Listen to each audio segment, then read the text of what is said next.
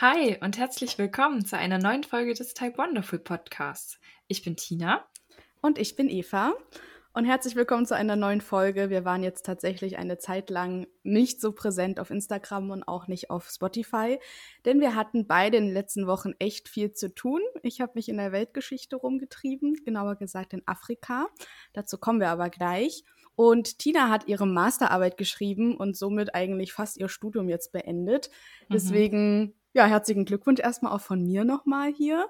Ähm, Danke. Wie, wie, geht's dir, Tina? Hast du jetzt die Masterarbeit schon abgegeben? Ist alles fix und fertig? Wie läuft dein Blutzucker vielleicht auch unter diesen Bedingungen und mit dem ganzen Stress der letzten Monate? Ja, kann ich gerne ein bisschen was dazu erzählen. Ähm, die Masterarbeit habe ich tatsächlich vorgestern abgegeben. Äh, jetzt steht quasi nur noch die Verteidigung an. Die ist dann in mhm. drei Wochen. Und dann habe ich es endgültig geschafft. Ähm, Sehr also cool. ich bin jetzt in den allerletzten Zügen.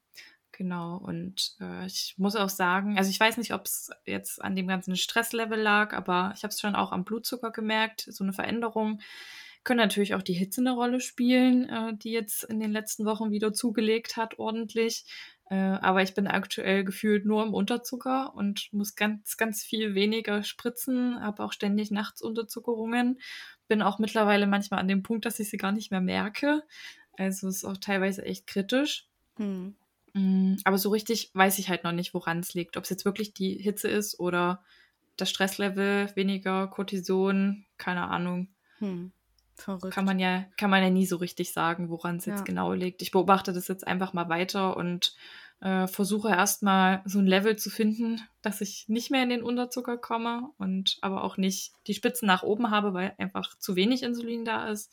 Ja. Äh, da muss man jetzt auch, auch erstmal den Mittelweg so finden, wenn plötzlich ja. der ganze Körper verrückt spielt und alles auf einmal ganz anders ist. Ja. ja. das ist ja dann immer ein bisschen tricky und großes Rätselraten, woran es dann gerade liegt. Ob ja. am Stress oder an, am Wetter oder dass sich irgendwas anderes geändert hat. Und manchmal weiß man es dann, glaube ich, einfach immer noch nicht am Ende, woran es ja. gelegen hat. Ja, und Bewegung ist ja auch im Sommer immer ein bisschen mehr. Da kommt man wieder raus, da ist man mit dem Fahrrad unterwegs. Äh, dann habe ich mich jetzt auch im Fitnessstudio wieder angemeldet. Stimmt. Und äh, da hat man halt auch viel, viel mehr Bewegung, mehr Muskulatur, die verbraucht natürlich auch mehr Energie, kann auch damit zusammenhängen. Wahrscheinlich mhm. macht es einfach die Mischung, weniger Stress, mehr Hitze und mehr Bewegung. Ja. Genau. Wahrscheinlich. Mhm. Ja, na dann drücke ich dir mal die Daumen, dass die Unterzucker wieder ein bisschen abnehmen. Ähm, und du hast auch eine neue Pumpe beantragt. Du musst mich jetzt nochmal updaten, was der neueste Stand ist und für welche Pumpe du dich entschieden hast und warum du überhaupt gewechselt hast. Ähm, wir haben nur immer mal die letzten Wochen drüber geschrieben, aber vielleicht kannst du das auch nochmal in der Runde teilen sozusagen. Na klar, gerne. Also ich habe mich jetzt für die 780G von Medtronic entschieden. Das ist mhm. das allerneueste Modell von denen.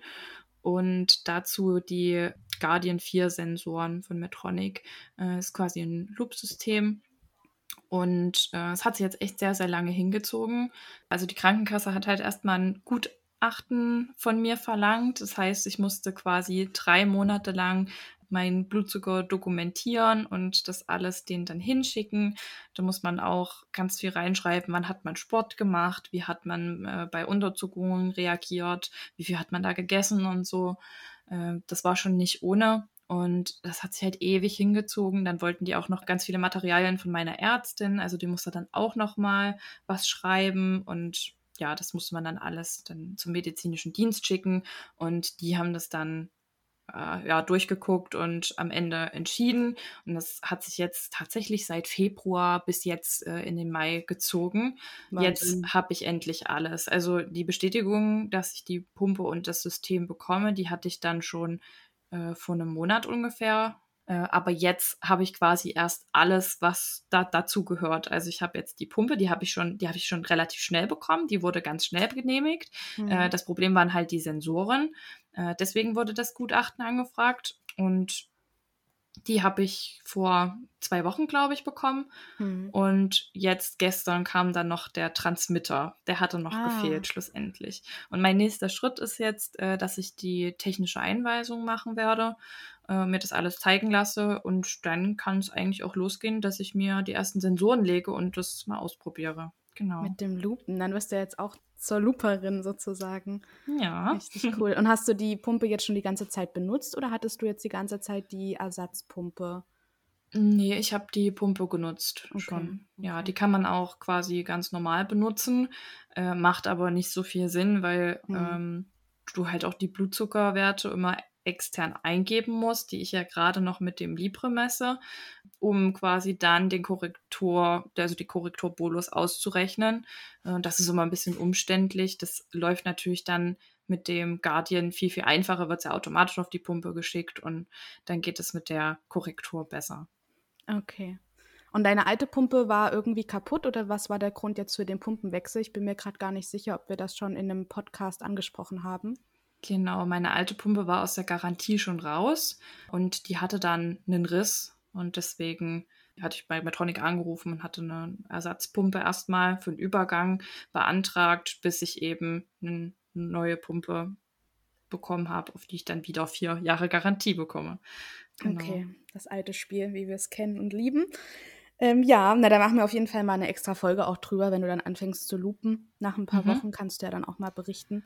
Auf jeden ähm, Fall freue ich mich drauf, euch über die Vor- und Nachteile zu informieren. Genau, genau, da haben wir mal noch ein zweites Loop-System, was wir euch, wo wir die Erfahrungen mit euch teilen können. Und ich bin auch mega gespannt, wie die anderen Loop-Systeme funktionieren und äh, werde ja. dich dann da schön ausfragen. kannst ja schon gerne. dich drauf vorbereiten. Mache ich. Ja, aber jetzt vielleicht erstmal zu dir, ne? Also du hast ja jetzt eine ganz, ganz große Reise hinter dir. Wie ihr ja vielleicht schon gelesen habt, war Eva in Afrika. Und du kannst ja einfach erstmal so ein bisschen erzählen. Wie lange bist du gereist? Wie war's? Wie geht's dir? Leg los. Ja, also ich war jetzt tatsächlich ein bisschen über zehn Wochen in Afrika, relativ in Äquatornähe, also in einem recht tropischen afrikanischen Land. Ähm, habe dort einen Mix gehabt aus, ich sag mal, Arbeiten und Freiwilligenarbeit und ja, dort Projekte anzugehen und hatte aber am Ende auch einfach noch mal ein paar Urlaubswochen und bin durchs Land gereist und ja, habe sehr viel verschiedenes Essen kennengelernt, klimatische Veränderungen gehabt und bin natürlich die ganze Zeit auch mit meinem Diabetes und meinen ganzen äh, Geräten im Gepäck gereist.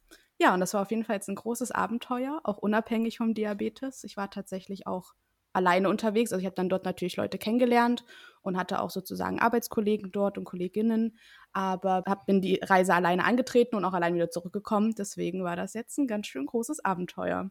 Das glaube ich dir. Wie hast du dich denn so allgemein auf die Reise vorbereitet und was hast du so an Diabetes-Materialien alles mitgenommen? Da muss man ja bestimmt ganz, ganz viel vorher auch planen und wahrscheinlich einen eigenen Koffer nur an Diabetes-Materialien mitnehmen, oder? Wie war das?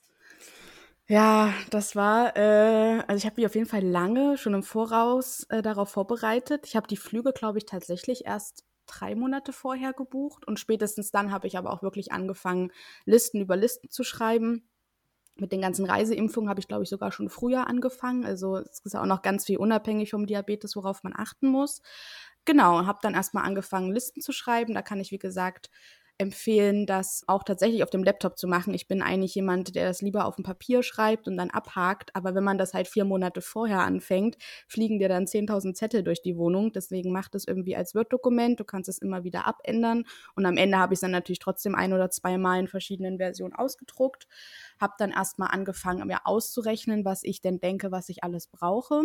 Mhm und ähm, habe auch einfach Listen erstellt an sonstigen Medikamenten, die man noch so braucht in solchen Ländern, also von Verbänden und kleinen Erste-Hilfe-Sets über Durchfallmedikamente, über Malaria-Medikamente, ist ja dann auch ein Thema, ähm, und eben welche Reiseschutzimpfung ich brauche. Ja, und alles in allem, ich würde sagen, ich habe für alles, was das Diabeteszeug angeht, das Doppelte bis das zweieinhalbfache mitgenommen. Ich war gut abgesichert, weil ich noch eine alte Pumpe habe, die auch keine Garantie mehr hat. Das darf man jetzt wahrscheinlich auch nicht zu laut sagen und es wird auch nicht empfohlen, die dann zu benutzen. Aber ich hatte jetzt keine extra Urlaubspumpe angemeldet, sondern habe halt so ein Altgerät mitgenommen, habe natürlich einfach gehofft, dass alles funktioniert. Es hat auch alles funktioniert, also ich musste weder auf Pen noch auf irgendwelche anderen Insulinpumpen umsteigen. Genau, und habe dann eben aber auch noch Pens natürlich mitgenommen. Also ich hatte verschiedene Absicherungsstufen. Und bei den Pens, das war so das Einzige, wo ich ein bisschen eher so haarscharf gefahren bin. Da habe ich halt wirklich die Pens mitgenommen, die ich für zehn Wochen bräuchte mhm. oder für acht Wochen. Also so habe da ein bisschen rumgemogelt, weil ich eben gehofft habe, dass ich wenigstens die ersten zwei Wochen mit einer funktionierenden Insulinpumpe über die Runden komme und jetzt nicht ab Tag eins anfangen muss, dort unten mit Pen zu spritzen. Ja. Und genau, aber alles mit Pumpe und alles mit Sensoren habe ich wirklich äh, zwei- oder dreifach mitgenommen, weil es auch mhm. einfach nicht EU ist. Also in der EU ist es oft kein Problem, dann irgendwie auch notfallmäßig eine Pumpe zugeschickt zu bekommen. Auf jeden Fall bei Roche ist es so. Aber alles, was außerhalb der EU oder auf irgendwelchen Inselstaaten oder sowas ist, ähm, wird es dann ganz schwierig. Und mir war halt klar, wenn irgendwas nicht klappt und ich irgendwie einen Notfall habe, muss ich da erstmal ins Krankenhaus und muss schlimmstenfalls zurückfliegen. Also ich musste mhm. wirklich alles mithaben. Genau, und was ich natürlich auch noch bestellt habe, waren Frio-Taschen keine Werbung, wir werden dafür nicht bezahlt, aber die kann ich auf jeden Fall empfehlen. Das sind so Kühltaschen, die man in kaltes Wasser legt. Also ich brauchte ja irgendwas, um das Insulin auch zu kühlen. Zum Teil auch um Tabletten und die Malariamittel zu kühlen, weil auch für Tabletten ist es nicht gut, bei 30 Grad in der Sonne zu liegen. Und dann war natürlich der finale oder fast finale Schritt, sich alles rezeptieren zu lassen. Ähm, da weiß ich gar nicht, wann habe ich denn das gemacht? Ich glaube so Ende Januar, Anfang Februar und ich bin Mitte März dann gereist. Und das war dann auch alles gut, so dass ich das wirklich frühzeitig alles gemacht habe, vor allem die Diabetes-Sachen. Hm. Und gab es da Probleme mit der Krankenkasse oder beim Arzt? Ich meine, das ist ja jetzt auch nicht alltäglich, dass man so viel auf einmal dann bestellt, ne? Wie war ja. das? Also bei meiner Praxis gar nicht. Äh, also ich habe auch immer den Eindruck, dass so Diabetesärzte und Ärztinnen einem dann eher helfen und eben mehr Bedarf und so aufschreiben. Also die haben ja erstmal alles rezeptiert, aber ich musste tatsächlich dann ein bisschen kämpfen. Zum einen mit Dexcom und zum anderen rief dann auch äh, mein Diabetes-Lieferdienst einmal an. Bei mhm. Dexcom war es so, dass ja die Dexcom-Sensoren immer quartalsweise geliefert werden und ich dann sozusagen wollte, dass sie mir die übernächste Quartalslieferung gleich mitsenden. Also dass ich zwei Quartalslieferungen zu dem Zeitpunkt im Februar schon zugesendet bekomme. Ja. Und da gab es aber einfach Missverständnisse. Da habe ich ewig in irgendwelche Warten, Warteschlangen und Hotlines habe ich da gehangen und wurde von einer zur anderen Stelle weitergeleitet. Und dann bei der Krankenkasse meinten die aber, ja, aber sie, die sind doch genehmigt, die Sensoren, und die sind ja auch als Jahresbedarf genehmigt. Das, das müssen sie halt mit Dexcom klären, dass die ihnen das vorzeitig zuschicken. Und dann habe ich wieder bei Dexcom angerufen und hatte dann ein Glück eine andere Mitarbeiterin mal dran. Und die meinte dann plötzlich, ja, das ist überhaupt kein Problem, das trage ich mhm. ja ein. Und dann kriegen sie eben zwei Pakete zugeschickt. Und ähm, genau, das hat dann final auch gut geklappt. Da war ich sehr, sehr froh. Mhm. Es ist auch tatsächlich dort unten kein Sensor wirklich frühzeitig abgefallen oder so. Also ich meine, wenn was kaputt gewesen wäre, hätte ich dann einfach einen einzelnen Sensor reklamiert. Ja. Aber mir war es erstmal wichtig, genügend mitzuhaben und eben auch Ersatz mitzuhaben, weil sonst, wie gesagt, hätte ich da irgendwie wochenlang noch blutig messen müssen. Mhm. Und hat aber eben alles super gut geklappt. Toi, toi, toi. Ja, sehr schön. Und Genau, und der Lieferdienst rief dann auch einmal an und meinte eben, ja, na, das ist ja hier alles ein bisschen mehr als Quartalsbedarf und die Krankenkasse macht da nicht mit und wir kriegen da echt Probleme, wenn wir ihnen das jetzt alles so zuschicken. Und war auch eine ganz nette Mitarbeiterin, also auch echt Props an meinen äh, Lieferdienst. Ich sage jetzt mal äh, auch keine Namen so, ne? Das muss halt jeder auch mal selber entscheiden. Und ich habe mich bei dieser netten Mitarbeiterin auch entschieden zu sagen, dass es sich um eine lange Urlaubsreise handelt das erkläre ich auch gleich nochmal, das ist so ein bisschen eine Einzelfallentscheidung. Sie war auf jeden Fall ganz, ganz lieb und meinte dann, naja, dann rufen Sie doch bitte zum 1. März nochmal an, dann ist wenigstens ein neuer Monat hm. und dann hm. schicken wir Ihnen die zweite Hälfte dann in der ersten Märzwoche zu. Das war dann so ein bis zwei Wochen, bevor ich geflogen bin. Hat ein Glück auch alles super geklappt und die liefern auch immer von innerhalb von zwei bis drei Tagen. Aber mein Diabetesarzt hatte mir halt am Anfang schon gesagt, dass keine Krankenkasse und auch keine der Firmen dafür verantwortlich ist, mehr Bedarf im Ausland zu genehmigen. Also wenn mhm. ich mich entscheide, eine Urlaubsreise zu machen, wahrscheinlich auch gerade in einem Nicht-EU-Land, sind die jetzt nicht verpflichtet, mir mehr Bedarf und zum Beispiel einen Ersatztransmitter zu stellen. Das hätte ich halt, also wenn ich jetzt von Dexcom noch einen extra Ersatztransmitter hätte haben wollen, hätte ich den selber bezahlen müssen, was ich auch krass finde. Mhm. Ich meine, der war dann halt in dieser zweiten Lieferung mit drinne ähm, von meinem normalen Bedarf. Aber alles, was halt mehr Bedarf ist, ist dann teilweise kompliziert, vor allem wenn man halt laut sagt, dass es sich um Auslandsreise handelt. Deswegen sprecht euch da mit euren Ärzten und Ärztinnen ab und guckt da wirklich, was ihr für ein Gefühl bei eurem Gegenüber habt oder bei diesen Mitarbeitern und Mitarbeiterinnen. Ich hatte da jetzt halt Glück, dass alles ganz gut geklappt hat. Ähm, und auch alles angekommen ist. Man hat ja momentan auch immer mal Lieferschwierigkeiten und keine Ahnung was. Mhm. Und ähm, dass eben das auch mit dem Mehrbedarf durchgeht. Man hat ja auch ein Anrecht auf Mehrbedarf, so ist es ja nicht. Aber natürlich kommen dann eben auch manchmal Nachfragen. Genau. Aber ich hatte dann schlussendlich alles, ja. Ist auf jeden Fall ein richtig guter Hinweis, ne? dass auch vielleicht unsere ZuhörerInnen, die jetzt vielleicht eine längere Reise planen, damit schon rechnen können, dass sie das vielleicht nicht so offensichtlich kundtun, dass es ins Ausland geht, sondern dass ja. es halt irgendein anderer Grund ist, warum man etwas mehr benötigt. Ne? Ja. Aber es kommt, denke ich, auch wirklich ganz doll drauf an, wen man dann am anderen Ende des Telefons hat und ob das eine, eine nette Dame oder ein netter Herr ist oder ob die da vielleicht, keine Ahnung, mit dem falschen Fuß aufgestanden sind. Ja. Na, da hat es echt Glück. Ja, es sind ja immer zwei Seiten. Also einmal dieses Juristische und wie rechnet man es ab. Und andererseits ist es einfach was ganz Menschliches und was ganz Normales, dass man eben sagt, ich mache irgendwie ein Auslandsprojekt oder wir sind auf einer vierwöchigen Reise irgendwie mit der Familie. Also mhm. Also das verstehen die ja auch eigentlich immer. Aber ja, man ja. muss eben ein bisschen gucken, dass man da dann das hinkriegt. Genau. Aber schön, dass es bei dir geklappt hat. ja, ich war auch sehr froh. Wie verlief denn die Flugreise so an sich? Gab es da Probleme, gerade so am Flughafen? Das kennen wir auch so als DiabetikerInnen, dass es da manchmal gerade bei der Sicherheitskontrolle Stress mit dem Flughafenpersonal gibt. Was, was waren da so deine Erfahrungen? Also erstmal zu den Flügen. Die Flüge verliefen eigentlich komplikationslos. Ich war natürlich eher ein bisschen zu hoch als zu niedrig, weil ich irgendwie stundenlang gesessen habe und dann auch der Tag-Nacht-Rhythmus irgendwann komplett durcheinander war. Aber das hat eigentlich alles ganz gut gepasst das Einzige, was mir aufgefallen ist bei meinem System, wenn ich den Flugmodus in der Pumpe anmache, geht natürlich das Loop-System nicht mehr, weil dann das Bluetooth aus ist. Mhm. Das habe ich mhm. dann also immer zur Start und zur Landung ausgemacht, vor allem bei so Langstreckenflügen und habe es dann aber immer noch wieder angemacht, weil ich meine, das ist ein medizinisch, medizinischer Grund und mein Gerät, damit mein Blutzucker läuft und ich weiß, dass es halt gerade bei Start und Landung die Funkverbindungen stört, aber ich glaube, während des Fluges ist es legitim, dann auch die medizinischen Sachen wieder anzumachen. Mhm. Und Sicherheitskontrolle, ja, das, äh, ich glaube, am allerschlimmsten war die Sicherheitskontrolle in Berlin, wo ich dann sozusagen losgeflogen bin. Mhm. Ähm, da war ich auch noch super aufgeregt, muss man mal dazu sagen. Da habe ich dann blöderweise auch nicht gleich mit dem Zettel von meiner Praxis in der Hand dort angestanden. Ich hatte den Zettel aber mit, also dieser mhm diese Zollbescheinigung und diese Erklärung auf Deutsch und Englisch, dass man Diabetes hat und folgende Sachen in seinem Handgepäck oder allgemein in seinem Gepäck mit sich führt. Mhm. Der war in meinem Handgepäckskoffer ganz vorne drinne. Aber die netten Damen und Herren dort haben nicht gezielt danach gefragt. Ich hatte halt alles rausgepackt und das Ding oder das Problem ist bei den Dexcom-Transmittern, dass da halt auf der Website steht, dass man damit nicht durch solche Ganzkörperscans gehen soll und dass die auch eigentlich nicht durch die Durchleuchtung sollen. Mhm. Das ist jetzt auch wieder so ein Thema für sich. Rückzu, muss ich zugeben, habe ich es einfach alles durchleuchten lassen und es ist auch nichts passiert. Alle Transmitter funktionieren. Und auch das Personal dort war auch dann trotzdem nett und die haben eben gesagt, ja, ein bisschen Quatsch ist das schon. Sie wissen auch nicht, warum das immer auf den Webseiten steht, weil die Strahlung im Flugzeug ist zum Beispiel tausendmal höher, mhm. als da durch diesen Ganzkörperscan zu gehen.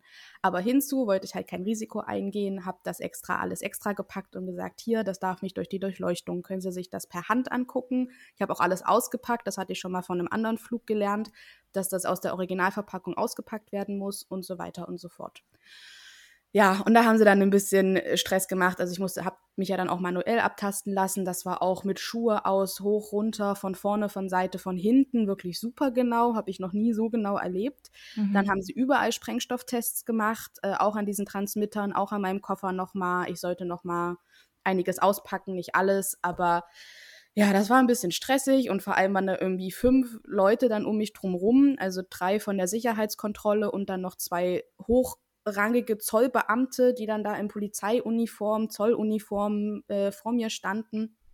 Am Ende, wo ich wieder eingepackt habe, meinten sie, ja, na, das wäre ja nicht schlecht, wenn sie dann auch das nächste Mal irgendeinen Bescheid dafür mit haben. Wo ich meinte, ja, hab ich ja. So, also ich habe ihnen das doch auch alles erklärt und so. Und ich meine, ich hätte wahrscheinlich da halt stehen müssen, gerade in Deutschland, da kann man sich auch noch verständigen und hätte denen diesen Wisch unter die Nase halten müssen. Wo mhm. ich aber auch denke, ich bin doch hier nicht das, der erste Mensch mit Diabetes, der diese Sicherheitskontrolle passiert. Also ja. Entschuldigung. Und auch mit dem Insulin und so. Also ich muss sagen, Insulin und die Frio-Taschen, da hatte ich nie Probleme. Aber eben diese Transmitter, das war echt ein Kampf. Und gerade die Deutschen, die nehmen es dann halt super genau. Ist auch richtig, ist auch okay. Es hat auch alles seine Bewandtnis. Aber das mhm. war echt, eine kleine Tortur. Danach war ich erstmal komplett durchgeschwitzt und dachte mir auch so, okay, schlimmer kann es jetzt nicht mehr werden. Hauptsache, ich kriege meinen Flieger.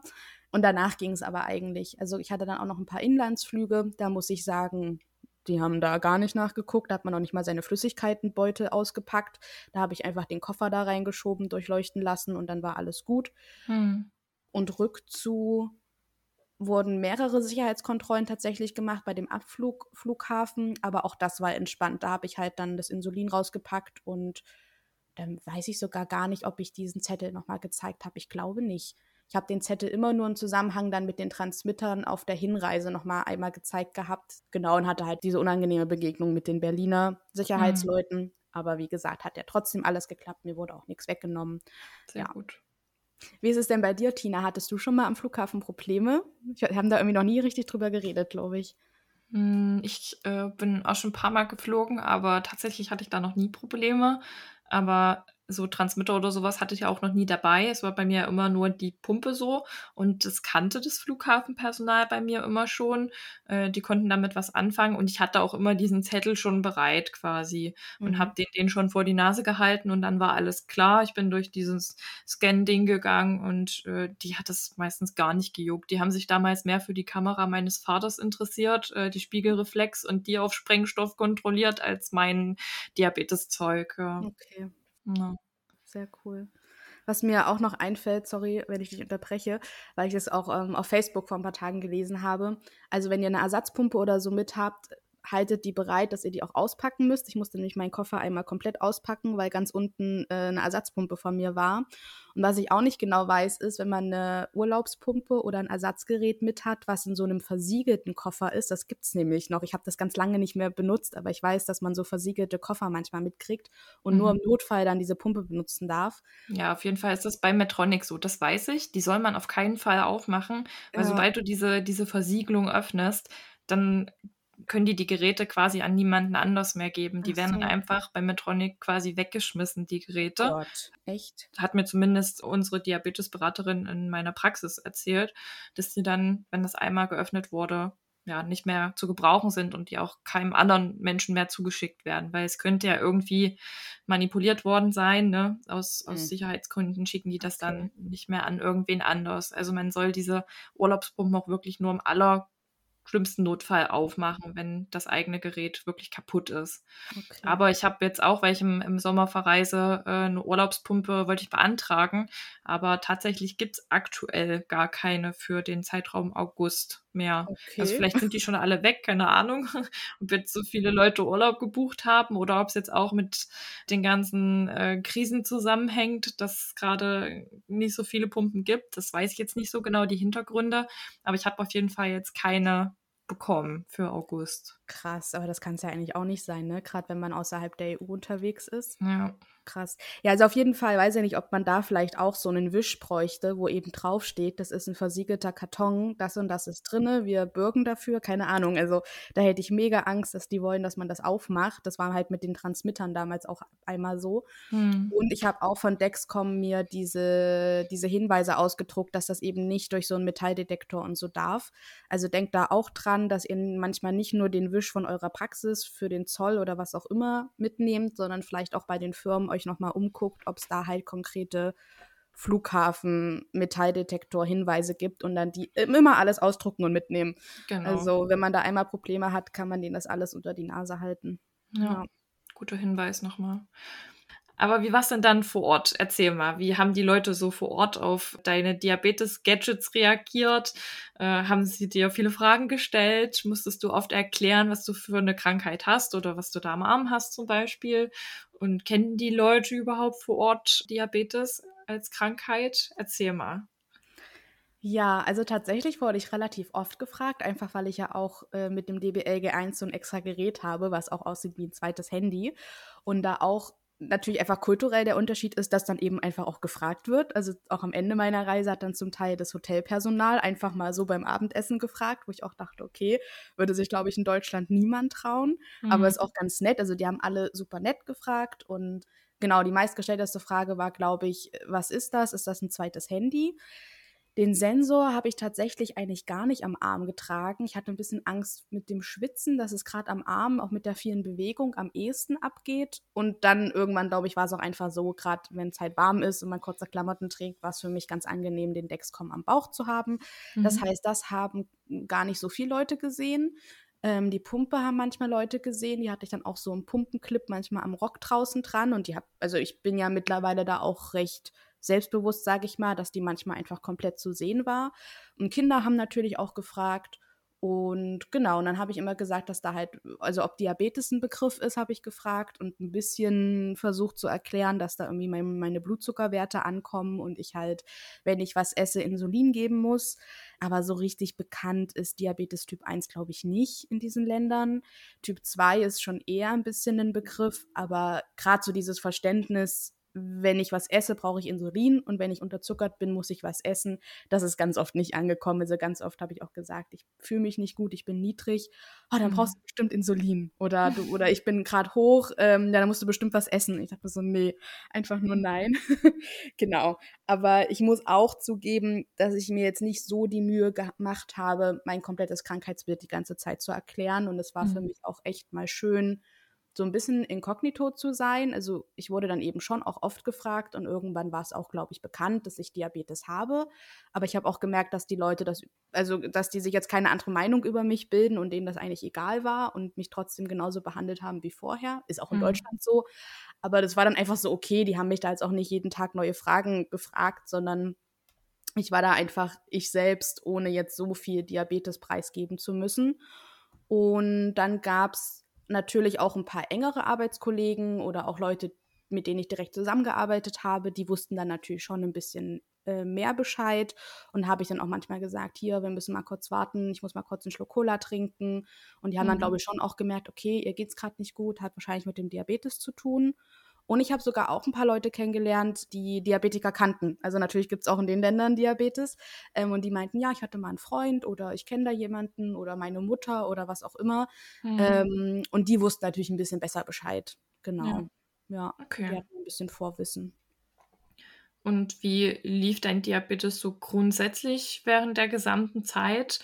Kannst du ja auch noch mal ein bisschen erzählen, was du so zufrieden mit deinen Blutzuckerwerten oder ging es auch mal auf und ab? Ich könnte mir auch so vorstellen, durch die äh, Ernährungsumstellung, also da gibt es ja schon andere Sachen zu essen als hier in Europa wahrscheinlich, äh, dass das sich auch auf den Blutzucker ausgewirkt hat, oder? Ja, total. Also die allerersten Tage war natürlich eine Umstellung, gerade weil anderes Essen. Und ähm, was gab es denn da so zu essen? Kannst du ja vielleicht mal ein bisschen erzählen. Ja, also was es viel gab, war Kohlenhydrate.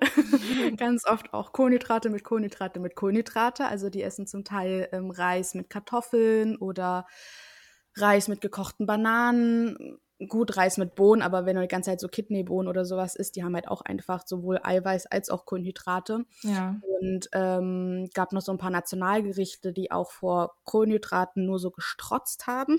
also wirklich, ich habe da immer irgendwas zwischen 7 bis 10 KE pro Mittag gegessen. Krass. Und das musste man erstmal auch lernen zu schätzen. Und vor allem waren es halt schnell wirksame Kohlenhydrate, ne? Also weißer Reis und irgendwas aus Mais und irgendwas aus Weizenmehl und so. Das hat halt alles sofort reingeschossen. Mhm. Und da habe ich natürlich dann gelernt und versucht, sehr darauf zu achten, einen Spritz-Essabstand einzuhalten. Es hat natürlich nicht immer funktioniert und gerade in den ersten Tagen wollte ich ja auch sozusagen höflich sein und musste mich erstmal da an den Alltag gewöhnen, wann essen die. Und dann wurde mir manchmal Bescheid gesagt, Mittag ist fertig für alle. Mhm. Und dann habe ich noch vielleicht so fünf Minuten rausgezögert bekommen, aber ich wollte dann auch mit meinen Leuten und mit denen, die ich da gerade kennenlerne, auch zusammen essen. Und das war dann natürlich immer fatal, gerade in den ersten Tagen, wenn ich halt drei Minuten, bevor ich da dieses Maiszeug oder Reis in mich reinschiebe, dann zwölf Einheiten abgebe, ja, dann sind aber die zwölf Einheiten eben auch nicht schnell genug da. So, und ja. dann war ich halt schon oft auch e-, enorm hoch und irgendwann habe ich eben versucht, wirklich Spritz-Essabstand einzuhalten, gerade wenn ich abends für mich gekocht habe. Habe da mhm. auch versucht, dann viel, also dort wachsen ja auch Avocados und so, habe dann versucht, viel Tomaten und Avocadosalat oder irgendwie einfach Avocado mit Reis, ein bisschen was Fettiges reinzubringen und auch nicht solche Mengen an Kohlenhydraten dann abends zu essen. Um eben wenigstens eine Mahlzeit mal nicht ganz so kohlenhydratlastig zu haben. Ja. Genau, ansonsten muss ich aber auch sagen, dass ich glaube, ich gar nicht so viel mehr Insulin verbraucht habe, dafür, wie viel Kohlenhydrat ich eigentlich gegessen habe. Mhm. Und das ist wahrscheinlich der Hitze zuzuschreiben. Also ich war, glaube ich, schon auch ein bisschen insulinsensitiver, gerade wenn ich dann auch lange Zeit nichts gegessen habe, also irgendwie Frühstück gegessen habe und wir dann irgendwie mittags unterwegs waren in irgendwelchen Dörfern oder bei irgendwelchen Familien und es da jetzt eben kein Essen gab und es super heiß war mittags, da war ich dann eben auch oft im Unterzucker. Durch das Loop-System habe ich das dann schon frühzeitig erkannt und hatte auch immer irgendwelche Säfte mit oder Cola mit oder keine Ahnung was und habe dann da unterwegs einfach was getrunken. Mhm. Ähm, genau, also ich hatte auch die andere, das andere Extrem natürlich, dass ich dann manchmal einfach auch im Unterzucker war. Und am Ende lief es äh, zugegebenermaßen ein bisschen katastrophal. Also in meinen Urlaubswochen ähm, lief der Zucker dann noch mehr nebenher. Also auch in den Wochen davor, wo ich sozusagen eher gearbeitet habe, war jetzt mein Fokus nicht ganz so auf dem Diabetes, wie ich es in Deutschland sonst mache. Und dann gerade im Urlaub habe ich so oft nicht drauf geachtet. Also schon alles ausgerechnet und, und gespritzt und so, aber es lief einfach sehr nebenher, dann hatte ich weniger Bewegung als vorher, weil ich einfach im Hotel gechillt habe, vielleicht mal am Strand war oder im Pool, aber ich habe mich jetzt da nicht den ganzen Tag so viel bewegt. Mhm. Hatte auch so ein bisschen dann den Eindruck manchmal, wenn ich so lange in der Sonne war, dass mich das unglaublich ermüdet hat und dass dann irgendwie auch alles noch schlechter lief. Also da war es dann mit dieser Insulinsensitivität doch irgendwie vorbei.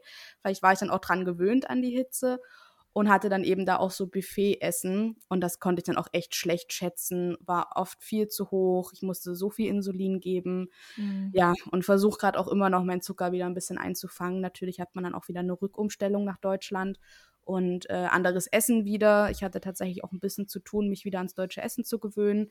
Und ja, also die letzten Wochen liefen echt nicht gut, muss ich zugeben. Aber sonst alles in allem bin ich eigentlich recht zufrieden. Gerade nach der ersten Umstellung in dieses tropische Land lief ich wirklich ganz gut. Also ich lief ungefähr so wie in Deutschland, muss ich sagen, wenn ich halt den Spritzessabstand eingehalten habe. Und da dachte ich mir so, na, das hätte ich gar nicht gedacht, dass ich auch so gut laufen kann. Mhm. Was wahrscheinlich auch dem Loop-System ein bisschen zu verdanken ist, weil ich, wie gesagt, mich jetzt nicht so bewusst ganz super viel damit beschäftigt habe und jetzt auch nicht irgendwas dokumentiert habe, sondern vieles auch einfach nach Bauchgefühl gemacht habe. Ja. Aber klingt doch ganz gut. Und es ist ja auch klar, wenn man auf so große Reise geht, dass man sich da nicht nur ausschließlich auf den Diabetes konzentriert, sondern dass das so ja. zumindest ein bisschen in den Hintergrund rückt und nicht die Top Prio 1 ist. Ne? Also klar kümmert man sich trotzdem drum und muss mal gucken mit den klimatischen Veränderungen und dem anderen Essen, aber ich denke, du hast es gut gemacht und konntest gleichzeitig deinen Urlaub genießen und trotzdem deinen Diabetes halbwegs gut regeln. Ne? Auf jeden Fall. Was mir auch gerade als Tipp noch einfällt, das war was, woran ich gar nicht gedacht habe. Ich, ich mag es ja auch süßen Tee zu trinken und ich hätte mal so schlau sein können, mir einfach Süßstoff dort mit runterzunehmen. Mhm. Ich habe aber auch dort unten nicht bewusst geguckt. Vielleicht hätte, hätte es das auch gegeben im Supermarkt. Also es gab natürlich trotzdem auch gut ausgestattete Supermärkte, wo es sehr viel Europäisches auch gab aber die lieben da unten schon auch ihren Zucker. Also es ist ein Glück brauner Rohrzucker, aber trotzdem, die trinken da gerne verschiedenen Tee und dann wird das eben gerne gesüßt und auch Cola, Fanta und Sprite sind sehr beliebt. Cola Light gab es eigentlich nur in diesen etwas teureren Supermärkten, aber dann auch nur in zwei Liter Flaschen, also auch nicht für unterwegs. Und da muss ich auch sagen, ich habe, glaube ich, noch nie in meinem Leben und vor allem nicht mit meinem Diabetes so viel puren Zucker konsumiert wie jetzt in diesen Wochen. Ähm, wenn man einfach unterwegs war den ganzen, über den ganzen Mittag und dann wird dir halt 15 Uhr eine kleine Cola angeboten, ja, sagst du halt nicht nein, ne? Habe mhm. ich dann mhm. mir irgendwie 12.000 Einheiten gefühlt reingehauen und versucht ein bisschen zu warten und habe dann aber eine gekühlte Cola getrunken. Es war ja dann auch wirklich, man war kaputt, die ganze Zeit bei 35 Grad gefühlt unterwegs. Da hat man sich halt mhm. auch gefreut. Und auch der Tee hat halt lecker geschmeckt oder der Kaffee, wenn der mal süßer war. Ja, habe ich halt immer mit, mit gebohlt und versucht mit einzuberechnen. Aber die Zuckermenge, die war nicht feierlich. Aber man lernt gut zu schätzen. Auch gerade so Sachen wie Reis und sowas. Da bin ich, glaube ich, mittlerweile Halbprofi, sag ich mal. Sehr gut. Und wie war es denn überhaupt in Hinblick auf einen Notfall? Also falls jetzt irgendwas gewesen wäre, falls du umgekippt wärst oder so, hätte da jemand Bescheid gewusst, was zu tun ist? Also um erste Hilfe zu leisten oder um ärztliche Hilfe zu rufen? Wie war das? Um ehrlich zu sein, ich hoffe, meine Mutter hört jetzt nicht zu, aber um ehrlich zu sein, nicht so richtig. Also es fällt mir jetzt auch erst so richtig auf, wenn du mir diese Frage stellst. Aber ich bin wirklich mit meinem Diabetes dort ziemlich unterm Radar geflogen und habe das auch eben mal sehr genossen, nicht immer damit so ich, na, hausieren ist das falsche Wort, ne, aber immer so ganz viel Informationen darüber zu teilen. Mhm. Am ehesten hätten, glaube ich, eben die engen, also ich, Leute, mit denen ich dann Freundschaften geschlossen habe, die engen Freunde und äh, Kollegen und Kolleginnen, die hätten es, glaube ich, noch am ehesten gewusst. Und eben vor allem die, die eben irgendwie auch Leute kannten mit Diabetes. Ich habe aber jetzt bewusst niemanden groß aufgeklärt. Mhm. Ich hatte dieses neue Notfallnasenspray mit, das Baximi heißt das, glaube ich. Ja. Habe ich aber auch niemandem erklärt. Also es hatte halt für mich mich mit und hatte mir aber auch geschworen, wenn ich mal einen ganz schlimmen Unterzucker habe, den ich gar nicht in den Griff kriege, dass ich das auch im Notfall bei mir selber anwende und lieber zu früh als zu spät. Ich hatte auch zwei davon mit, also auch ein Tipp an euch. Gerade diese Notfall-Glucagon-Sachen nehmt dann vielleicht auch zwei mit, wenn ihr länger als vier Wochen unterwegs seid. Mhm. Was aber dort so, was aber dort ähm, besonders ist oder gegeben ist, es gibt an jeder Ecke ein Krankenhaus oder ein privates Krankenhaus oder eine Praxis oder irgendwas. Das ist wirklich irre. Da gibt es nicht so große Krankenhäuser wie in Deutschland, sondern an jeder Ecke gibt es eigentlich ein Krankenhaus. Und ich denke, wenn ich da jetzt umgekippt wäre, die wussten alle, ich habe Diabetes, die wussten nur nicht genau, was es ist ähm, oder was das bedeutet. Hätten die mich da jetzt hingetragen oder hingefahren und gesagt, hier, die hat Diabetes, hätten, glaube ich, spätestens die Ärzte dort gewusst, was zu tun ist. Aber ja, wahrscheinlich hätte ich das mal ein bisschen mehr kommunizieren sollen. Also da guckt auch, dass ihr sicher unterwegs seid und je nachdem, wie gut man sich mit seinem Diabetes fühlt, äh, schaut da, dass ihr vielleicht wenigstens einer Person konkret erzählt. Ja. Hm. Und hattest du eine Auslandskrankenversicherung abgeschlossen vorher? Äh, nicht direkt abgeschlossen. Ich habe eigentlich immer schon eine, die hat meine Mama damals für mich abgeschlossen. Ich glaube, die läuft auch die ganze Zeit nebenher. Mhm. Also da habe ich jetzt nichts Besonderes für gemacht. Die deckt, glaube ich, auch relativ alles ab, was eine Auslandskrankenversicherung abdeckt. Da hatte ich halt nur mir auch nochmal den Flyer und die Vertragsbedingungen ausgedruckt, das alles mitgenommen, dass ich im Notfall weiß, wo ich da anrufen muss. Mhm. Ähm, was ich aber gemacht habe, war mir eine gute Reiserücktritt- und Reiseabbruchsversicherung zu nehmen, gerade im Hinblick auch auf Corona, wo eben auch Corona mit inkludiert war, dass wenn man jetzt selbst in Quarantäne muss, dass dann die, die Umbuchung der Flüge oder die Stornierung der Flüge bezahlt wird. Mhm. Das war auch ein Thema für sich, da habe ich mich sehr lange eingelesen und aber auch eine recht billige dann gefunden und da war ich jetzt sehr zufrieden. Habe es natürlich nicht in Anspruch genommen, aber mhm. war damit eben ganz gut abgesichert. Ja, sehr gut. Ähm, und vielleicht jetzt noch mal so eine Frage in Hinblick auf deine Ängste. Gab es irgendwas, was dir besonders Angst gemacht hat, gerade so davor, bevor die große Reise startet? Du hast ja dann auch, als du schon dort warst, mir geschrieben, dass es relativ oft Stromausfall gibt, was ja gerade auch so für die Sachen, die gekühlt werden müssen, wie das Insulin, nicht so praktisch ist. Äh, wie war das? Gab es da irgendwas, was dir besonders Angst eingeflößt hat? Ähm, ja, am wahrscheinlichsten oder am ehesten das mit dem Stromausfall. Das wusste ich eigentlich Glück auch schon vorher oder allgemein diese Urangst, dass mein gesamtes Insulin flöten geht. Also mir ist dann auch gleich in den ersten Tagen eine Ampulle mal runtergefallen und die war halt wirklich gesprungen und das hatte ich seit Jahren nicht mehr. Mir ist seit Jahren keine runtergefallen und vor allem ist mhm. mir seit mhm. Jahren keine, dass da kein, also da war sonst nie ein Riss drin, die waren meistens ganz geblieben, wo ich dann auch schon so dachte, oh, es ist schon gut, dass ich so alles doppelt und dreifach mit habe, weil wenn das jetzt noch ein paar Mal mehr passiert, ich kriege halt hier keinen Ersatz.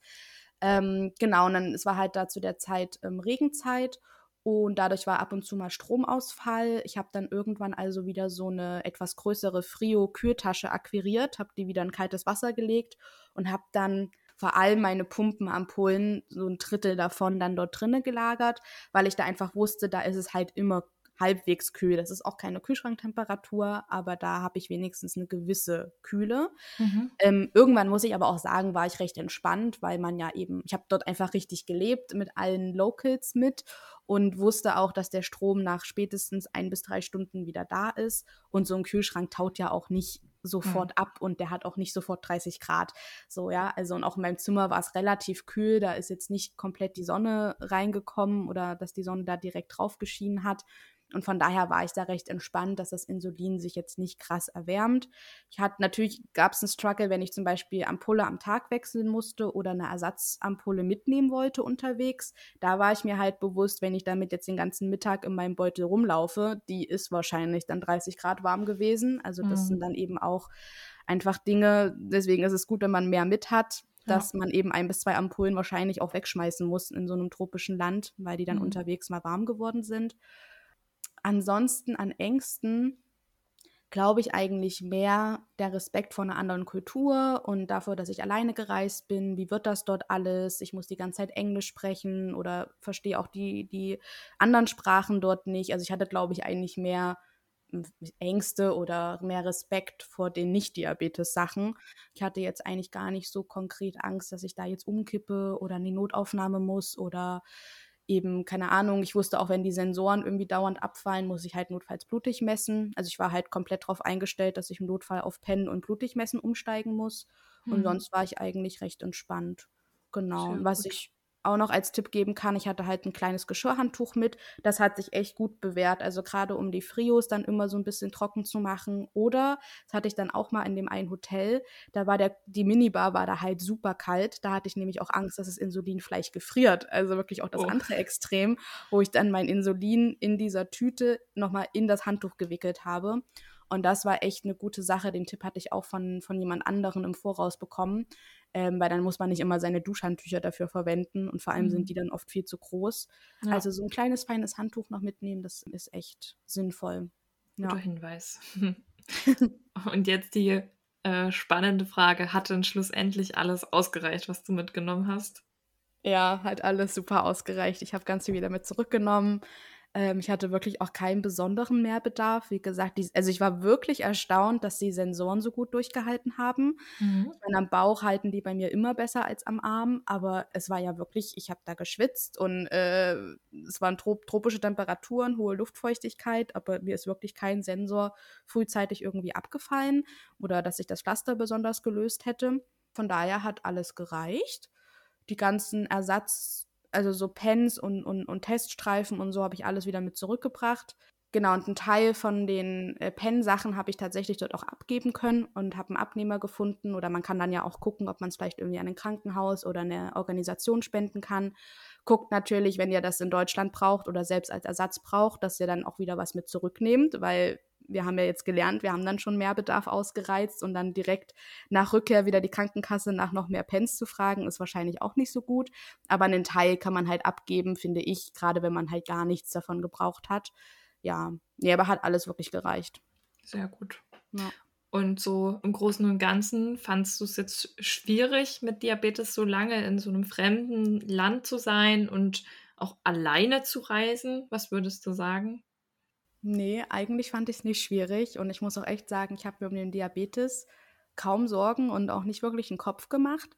Natürlich ist es so, wie in jedem Urlaub oder auf jeder Reise, dass der Diabetes ein bisschen mehr nebenher läuft und dass er auch nicht perfekt läuft. Also ich habe dann auch versucht, mich nicht allzu viel zu ärgern habe mich aber eigentlich gar nicht bis kaum eingeschränkt gefühlt. Natürlich gab es Situationen, wo ich gesagt habe, hier, wir müssen kurz warten oder ich muss mir schnell eine Cola kaufen oder keine Ahnung, habe länger gebraucht, um meine Sachen zu packen, weil ich dann eben doch noch Ersatzkatheter und äh, Ersatzkohlenhydrate mitnehmen wollte. Aber ich habe mich nicht eingeschränkt gefühlt und ich finde es nicht schwierig. Ich finde es im Gegenteil sehr gut machbar, mhm. ähm, wenn man es eben gut plant. Also klar, mhm. diese ganze Vorbereitung war halt ultra stressig, weil man sowieso die normale Vorbereitung hat, von Auslandskrankenversicherung über Impfungen, über Reiseapotheke und dann kommt eben noch der ganze Diabetes obendrauf. Also da habe ich echt zwei, drei Monate äh, Blut und Tränen geschwitzt und das war wirklich nicht schön, aber es hat sich gelohnt und es ist auf jeden Fall machbar. Sehr genau. Gut. Was ich aber gemerkt habe, ist, dass wir in Deutschland super privilegiert sind. Das habe ich nochmal ganz besonders gemerkt, dass es eine große, große Ausnahme ist, dass bei uns fast alles von den Krankenkassen bezahlt wird und dass ich eben alles in äh, gefühlt dreifacher Ausführung mitnehmen konnte.